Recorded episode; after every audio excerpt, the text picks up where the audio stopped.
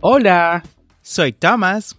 Yo soy Starling. Como saben, somos los conductores de este tu podcast para aprender inglés. En esta ocasión queremos invitarte a nuestro audiocurso de inglés en Patreon. Si te gusta la idea de aprender inglés a tu ritmo, como lo haces con el podcast, por solo 10 dólares al mes en Patreon, tendrás acceso a este audiocurso de inglés premium Además, tendrás el soporte de ambos y dos reuniones al mes por videollamadas para practicar. Esta es una forma que tenemos de apoyarte en tu proceso de aprendizaje y que tú también nos apoyes por igual. Ve ahora mismo a patreon.com diagonal Englishway RD y únete.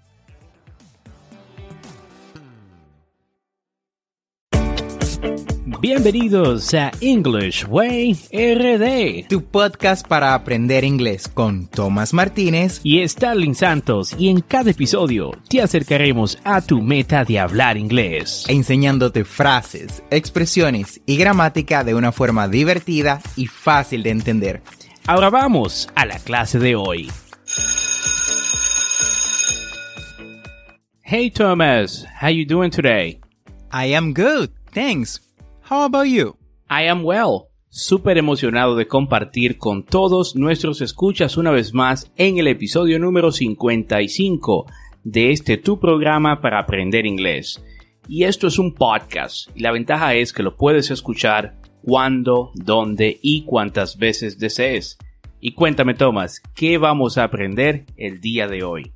Hoy estaremos hablando de una de las joyas de la corona de los tiempos verbales, el presente perfecto.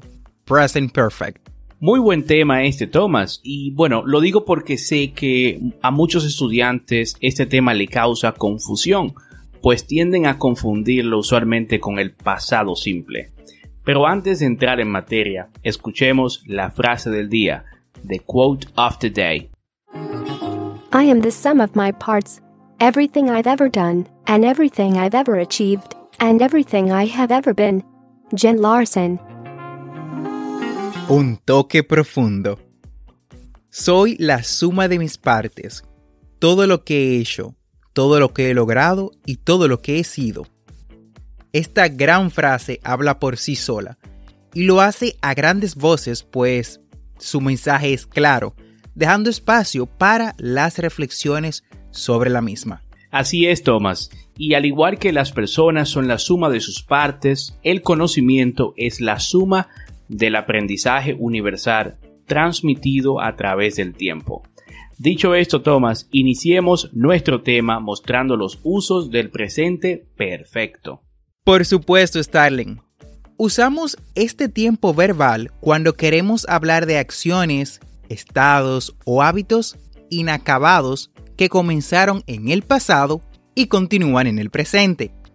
Por ejemplo, I have lived in Bristol since 1984.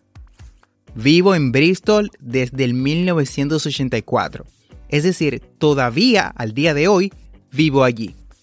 Vamos, repeat after me.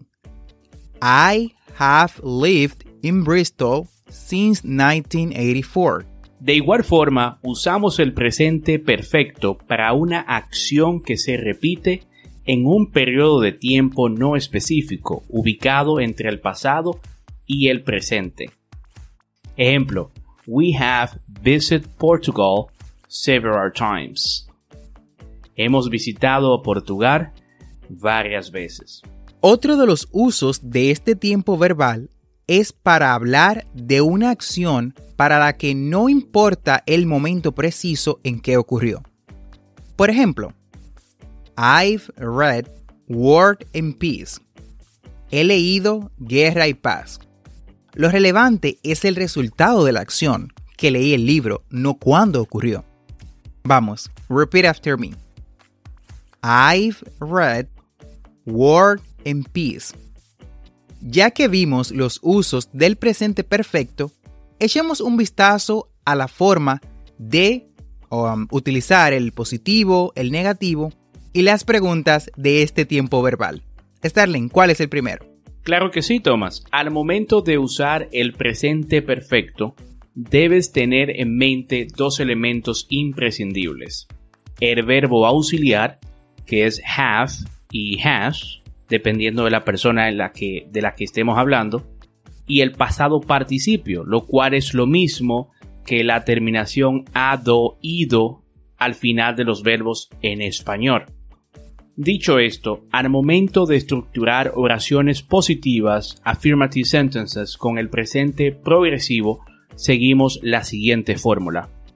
Subject plus auxiliary verb, have has, plus past participle, plus complement. Sujeto, verbo auxiliar, que es have has, y past participle más el complemento. Ejemplo, I have visited my grandmother. I have visited my grandmother. He visitado mi abuela. He has had this car since 2015. He has had this car since 2015. Él ha tenido este carro desde el 2015. Si por el contrario, lo que deseas es negar, pues utilizamos una fórmula muy parecida a la anterior con el detalle de que agregamos la partícula not. Entonces, la fórmula sería subject plus auxiliary verb, es decir, has or have, plus not, plus past participle, plus complement, es decir, sujeto, auxiliar, que es have or has, plus not, más el pasado participo del verbo, más el complemento. Por ejemplo, vamos a negar las oraciones del inicio. I have not visited my grandmother. No he visitado a mi abuela. Vamos, repite después de mí. I have not visited my grandmother. El segundo ejemplo se negaría de la forma siguiente. He has not had a car since 2015. Él no ha tenido un auto desde el 2015. Come on, repeat after me. He has not had a car since 2015. Al igual que con otros tiempos verbales, en este también podemos usar lo que es la contracción. En este caso del presente perfecto, la contracción es haven't, haven't para los pronombres I, you, we and they. Y hasn't, hasn't para los intrusos. He, she and it. Por ejemplo, He hasn't walked a mile. Él no ha caminado una milla. Repite después de mí. He hasn't walked a mile. Otro ejemplo es You haven't been working all day. Tú no has estado trabajando todo el día. Come on, repeat after me. You haven't been working all day. Y, ya en caso de que desees información de la persona con la que estás hablando, ¿no? De tu interlocutor, procedemos a realizar preguntas. Recuerda que las preguntas pueden ser abiertas o cerradas, dependiendo de cuál sea tu objetivo. Ahora vamos a escuchar estas eh, preguntas cerradas, ¿no? Cómo formar las preguntas cerradas. Have o has, dependiendo de la persona en la que estemos hablando, más subject, sujeto, más past participle, el participio, más el complemento. Esa es la estructura, ¿verdad? Primero ponemos el auxiliar, luego el sujeto, luego el verbo en, en participio y luego el complemento. Escuchemos estos ejemplos. Has she talked to the manager? Has she talked to the manager? ¿Ha hablado ella con el manager? Con el, manager, ¿verdad? El, administrador. Have you met someone famous? Have you met someone famous? ¿Has conocido a alguien famoso? Fantástico, Starling. Ya al momento de responder las preguntas tenemos dos opciones. Responder con short answer, respuesta corta, o long answer, respuesta larga. Veamos un ejemplo con la primera pregunta que Starling realizó. Has she talked to the manager? ¿Ella ha hablado con el gerente? Si deseamos responder con short answer, respuesta corta, decimos Yes, she has. Yes, she has. Para el positivo, sí lo ha hecho. Y para el negativo sería No, she has not. No, she has not. Y si deseas usar contracción, puedes usar No, she hasn't. No, she hasn't. No, no lo ha hecho. Ya si deseamos utilizar entonces la respuesta larga, es un poquito diferente. Vamos a hacerlo con la segunda pregunta que Starling utilizó. Have you met someone famous? Have you met someone famous? ¿Has conocido a alguien famoso? Bien, en, en, la respuesta afirmativa, lo que es la positiva, tenemos Yes, I have met someone famous. Sí, he conocido a alguien famoso. Vamos, repite después de mí. Yes, I have met someone famous. Ya si lo que deseamos es negativo, bueno, podemos entonces decir No, I have not met someone famous. No, no he conocido a alguien famoso. Recuerda que también puedes utilizar la contracción haven't. No, I haven't met someone famous. Vamos, repite después de mí. No, I haven't met someone famous. Excelente. Y por último, para completar la parte interrogativa, tenemos las preguntas abiertas o WH questions. Recuerden que estas preguntas nos permiten obtener más que un simple sí o no, yes or not, de la persona con la que estamos hablando. O sea que demanda una respuesta explícita. Si quieres saber más de estas preguntas, en las notas de este episodio te dejamos el enlace al episodio donde hablamos de este tema. Al momento de formar las preguntas, eh, seguimos el mismo patrón de las preguntas anteriores. Veamos, o escuchemos, mejor dicho. Para hacer una pregunta WH utilizamos esta fórmula. WH más auxiliary verb el verbo auxiliar have o has, más el subject, el sujeto, más participio, el past participle, más complement. Escuchemos. How long have they walked? How long have they walked? ¿Cuánto han caminado? What has she done? What has she done? ¿Qué ha hecho ella? Bueno, Sé que ya con estas explicaciones sobre el presente perfecto están más que listos para utilizarlo cuando sea necesario.